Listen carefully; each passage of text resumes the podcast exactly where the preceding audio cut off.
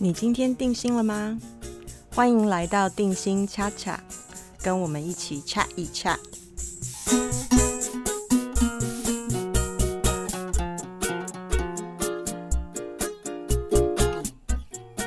大家好，我是方定心。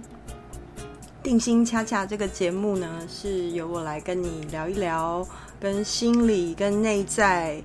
呃，跟人生有关的各种议题。如果你喜欢这个节目的话，我我们 YouTube 的定心学院这个频道追踪，或者是我们的节目也放在各个 Podcast 的播客的平台，希望你追踪我们，或者是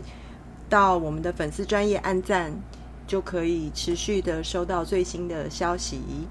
啊。那今天呢，我想要跟大家聊聊前一阵子非常受到欢迎的一出韩剧，叫《机智医生生活》。这一出韩剧呢，目前在 Netflix 上面仍然可以收看哈。呃，目前第一季是播毕了，那预计明今年底还是明年初的时候会有第二季，总共会制作三季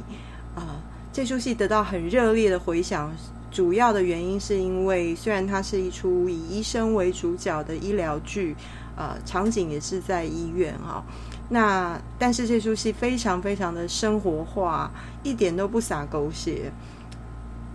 也没有我们常见到医疗医疗剧里面那种白色巨塔的勾心斗角，反而是呢有满满的很温暖的。关怀友情，还有医病之间以人为本的这种精神。情呢，主要是以四男一女，总共五位，现在年纪设定在年纪大概四十岁的医生为主角啊。那这些医生呢，真的都是很精英、很专业啊。他们从大学时代就是首尔最优秀的大学的同学，呃，很会念书，呃。同时间呢，他们也是一起一起玩一群一起玩乐团的死党啊。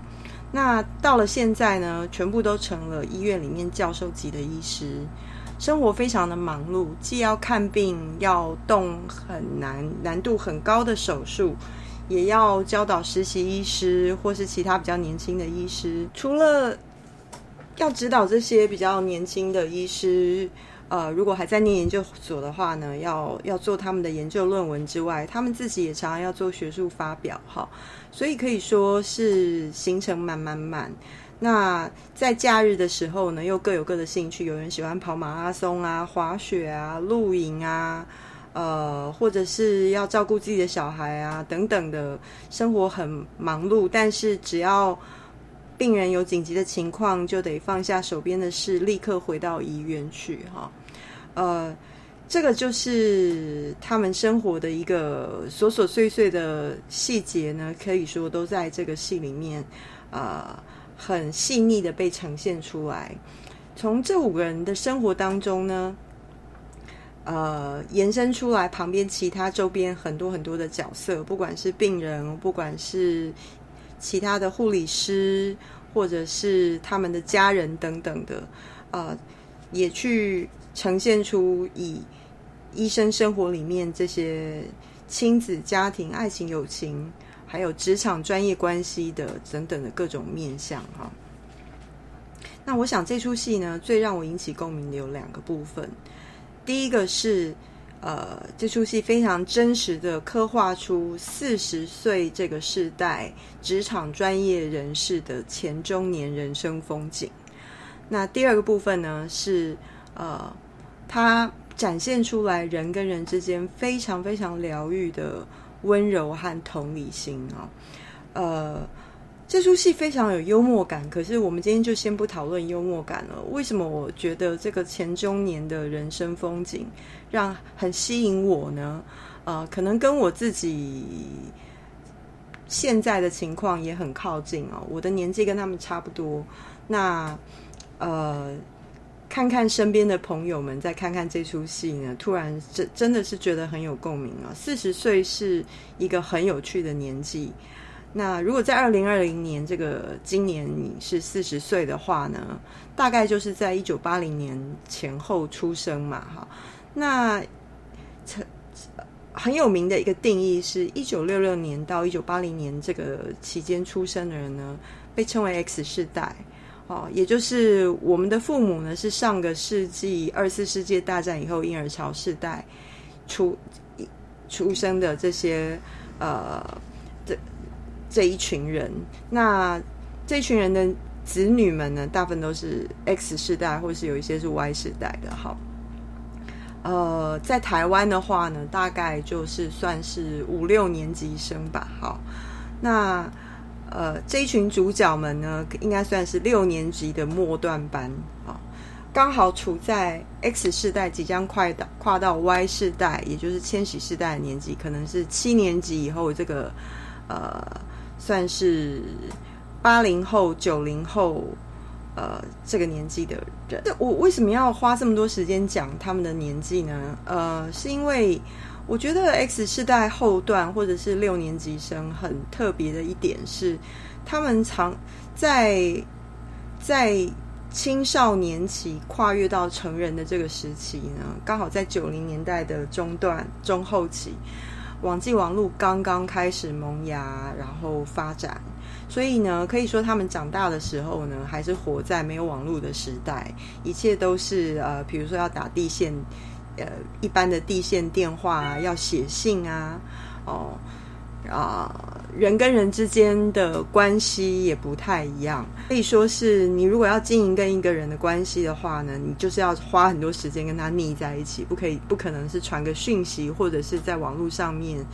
呃互动，哈。那个时代呢，还有另外一个特色，就是它是以亚洲几个国家来说，像比如说韩国跟台湾，如果说是亚洲四小龙的话，那个就是亚洲四小龙的年代啊。呃，经济还在快速的发展当中，那也有非常蓬勃的流行文化跟艺术在开展哈。所以呢，这个年代的年轻人刚好在青春的时候呢，开始。哎，喜欢唱 KTV 啊，好，开始玩乐团啊，呃，像像是台湾的这个天团五月天呢，其实也是属于这个年纪左右的人。那这些人到了现在到四十岁的时候是什么状态呢？哈，所以看看这五位医师好了，这个剧中的五位医师到了四十岁呢，世界上事业上面都已经有了立足之地，但是生命的际遇却各有不同哦，并不是我们在。那个时代，小时候被教被教育的是说，哦，你就呃专心做一个呃专心念某个科目，然后做一个继续经营这个专业，然后就做一辈子，好，或者是说你就做某种事业的学徒啊，自己创业也好呢。然后，但是呢，可能比较不会去想象去做这么多的转换啊。然后呢，人生的美景就是五子登科。可是非常有趣的事情，到了后来这个两千年以后呢，其实世界变了很多哈。同样一个工作，不见能够做一辈子哈。那大家对婚姻、对生子的看法也有很多改变。这五位医生里面有好几位都还是单身的哈。那其实有人被长辈在逼婚中，有人仍然。呃，在被长辈的外遇、爸爸妈妈、爸妈的外遇问题困扰，有人呢是已经结过婚又离婚了，那有人是变成了单亲爸爸的，那有人还在努力的谈恋爱，因为觉得这个其实自己还没有那么老啊，然后我们也还在寻找幸福啊，那也有觉得说啊，已经对这个关系感到不那么有兴趣，想要维持单身了。甚至有人考虑成为神职人员，这辈子就奉献给上帝。哈，这种多样的样态呢，我看看身边的朋友，其实也真的是这样。诶，大概到了四十岁的时候啊，人生风景其实很多元哦，并不是像我们小的时候想象的，我到了几岁就一定会结结婚，到了几岁就一定生小孩，或者是我人会在什么地方，可能都不一定。回到这几位主角身上呢，他们最幸福的大概是这个五个人维持了大学时代的友情，互相关心，然后呢，上班的时候串门子，互相支持，互相吐槽，互相打闹抢食，里面吃饭的场景非常好看啊，好自然，而且好像一边斗嘴。一边七嘴八舌的过程中呢，这么自然的，你就看出来这些人的关系真的非常非常的好。而且呢，他们再怎么忙呢，也想要重拾年轻时的这种乐趣。好，呃，一起重组乐团，一起享受这种大家一起做一件事的感觉。最有趣的大概是里面讲的一句话哦：四十岁了呢，好像已经是大人了呢。那可是呢，看看他们的生活，又会觉得说：哇，怎么自己一下就成了大人了呢？好像是说，其实这些人心里总觉得。内在还很年轻呢，还有好多想做的事，所以呢，我其实想要跟现在，比如说三十以后、三十几岁到四十几岁的朋友讲说，如果你现在也是这个年纪前后哦，真的不要被自己的心态所限制了。如果是有什么年轻的时候想做但还没有做的事情，就赶紧去做吧。好，生活里面呢，除了去规划我们未来的生活会有保障以外呢，如果都只是专注在我们的工作生涯上，而没有去开展人生的其他面向的话呢，其实有那么一点点的担保跟那么一点点的受限，不是吗？好。现在要讲到另外一个部分，就是这个戏很吸引我的部分哦，就是他在刻画人与人之间的关系里面呢，其实真的是看到他们的互动非常的疗愈，不管是朋友之间，不管是上对下的上司对下属之间，前辈对后辈之间，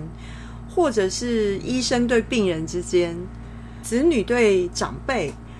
都充满了温柔和同理哦。这里我不想要爆太多的雷，因为我觉得不想要影响到各位。如果还没看过的话，想要去看这个戏哦。我只想要谈一谈剧中几个非常疗愈、非常温暖的点啊。第一个是以人为本的精神，这些医生们呢，个个其实都可以看在他们身上都看得到，说病患啦、同事啦、朋友们。每一个人都只是需要关心、需要同理、需要理解和需要支持的人，跟我们自己一样。哈，比如说呢，有一个很好的例子，像是剧中有这五位，其中有一位是妇产妇产科医师，好像是有点宅男型的这个杨硕亨呢。他平常看起来很木讷，但是碰上了他的病患呢，却是非常的温柔哦。比如说有一次，有一位惯性流产的孕妇。感觉上呢，她很自责哈，因为她她已经流产了好几次了，也许是因为体质的关系，但是她对于自己没有办法成功怀孕、传宗接代，感到很大的罪恶和羞愧哈，然后所以呢，她就哭起来了。那这个杨硕恒医师很轻声的告诉她说：“流产不是你的错啊，也不是一种病啊，啊，你走到现在也很辛苦了哈。”他告诉他说呢，会尽量的去解说各种能够保住这个孩子的方法，只要一起努力，尽量的配合。结果这个孕妇后来也做到了，就就喜极而泣哈。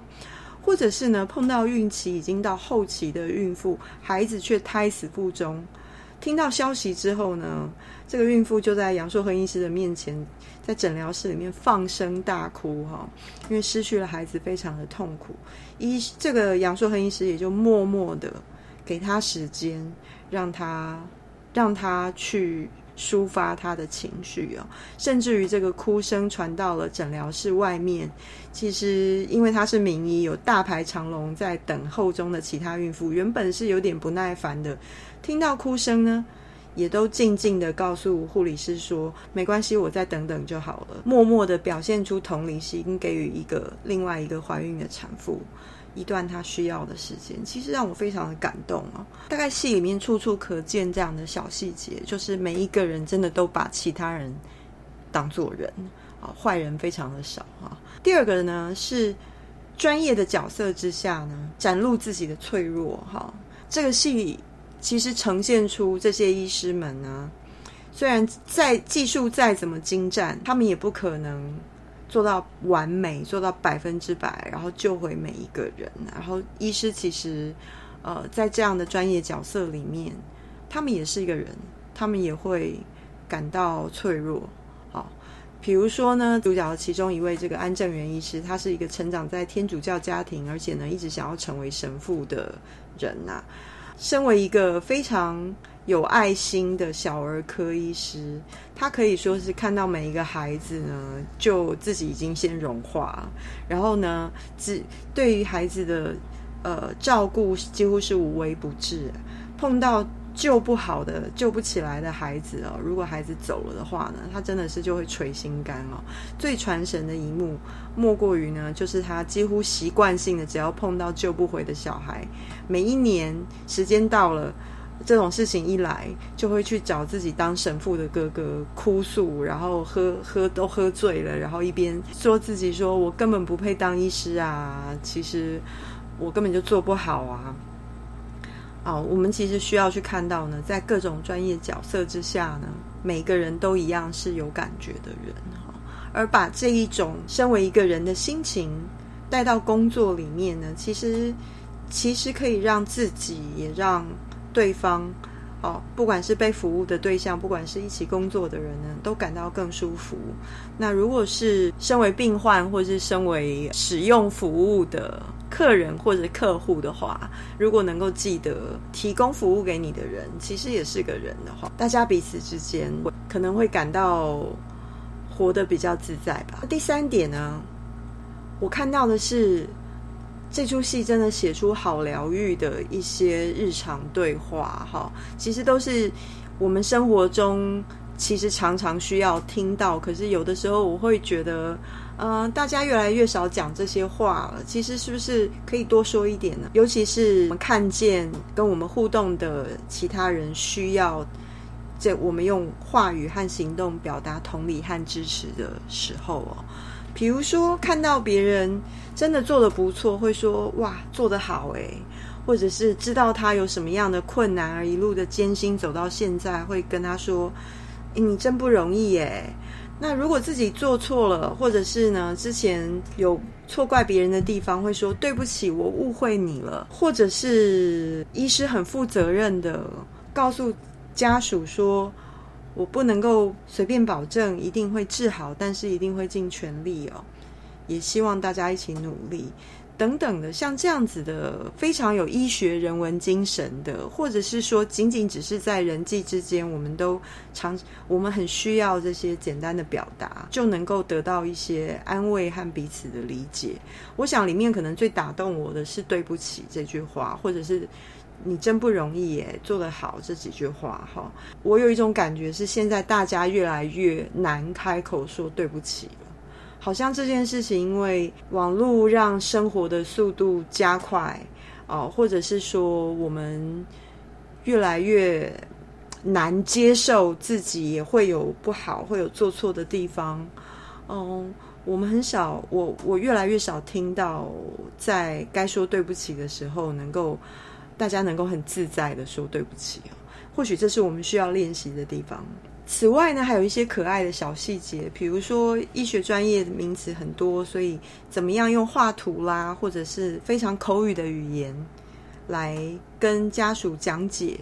这些手术的内容，或者是呃，其中有一次，这个李义俊啊，他是演一个专门动肝脏置换手术的医师，那碰上了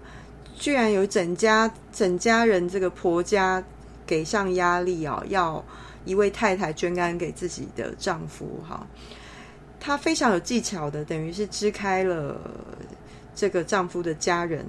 不管是呃公公婆婆啦，或者是其他的兄弟姐妹啊，来问这位太太她是否自己真的愿意捐肝，呃，结果这个太太很伤心的哭了。那其实他是不愿意的，但是因为在这个婆家的压力之下，其实不好意思说哈。原来是因为啊，李义俊有注意到，他就坐在旁边的这个儿子是一个小朋友啊，其实他是一个听障听障的小朋友，非常非常需要这位太太来支持他，来照顾他。所以呢，这个太太当然不愿意。呃，自己要捐出一部分的肝，呃，也许自己的身体会不好，没有办法照顾小孩。而李义俊医师呢，最后帮他们解决了这个问题，然后也让找到了找到能够移植的肝之后呢，呃，竟然还特别去学了手语，为了可以跟这个听障的小朋友来沟通，这种非常感人、感性就甘心的的的小细节呢，其实是嗯。让我看到说，这种用对方的语言跟了解、理解对方的立场，但是又很有智慧的去尽量的在自己的能力内使事情圆满。我在想呢，如果我们在日常生活里面也多多能够这样去做，为其他的人着想，这个我们彼此之间人跟人彼此之间的相处，是不是能够会变得更舒服一些呢？最后。谈谈他们呃追求自己人生的部分哈，就是里面呢，杨硕恒医师说，最后告诉大家，这个五个好朋友说呢，其实他希望大家组团才答应所有人成就所有人到同一家医院工作呢，其实是希望说不要再蹉跎时光了哈，不管人生里有多少的责任。现在就去做让自己可以觉得快乐的事情，哈。其实想想看呢，每一个今天的自己都是最年轻的自己，我们只会一直的变老下去啊。那工作是为了有更快乐的生活，所以想做的事情，现在不开始，要等到什么时候呢？这些演员啊，在玩乐团的这个部分，真的让我很佩服哦。所有的演员呢，是真的花了十个月的时间。下去练乐器啊，练唱，然后呢，真正的组了一个团，呃，现场收音啊，在节目里面演唱哈，啊，这样的敬业精神也真的让人很佩服啊。然后，其实这就让我想到说，诶，在现实生活里，台湾也有这样的医生哦。其实我以前在学校念书。的学长里面就有这样的人，医术很高明，而且乐团也玩的好成功哦。现在都还经常是除了看诊之外，晚上就在不同的地方做现场表演。如果以后有机会呢，希望能够邀请他来接受访问，来跟我们谈谈他到底是怎么做到的。好，机智医生生活，我们就先简单的聊到这里。如果你觉得听起来有兴趣，而且想要感受一下这种细腻的疗愈的。小细节真的可以考虑去收看，不管你是已经看过了，或是等想要等到之后再看呢，我都很欢迎你来留言跟我互动，讨论一下这出戏里面真的很让人感到温暖的部分，还有怎么样能够把这些呃暖心的疗愈的方法、举动、言语用在我们的生活当中呢？好我们今天就先聊到这边，下次见。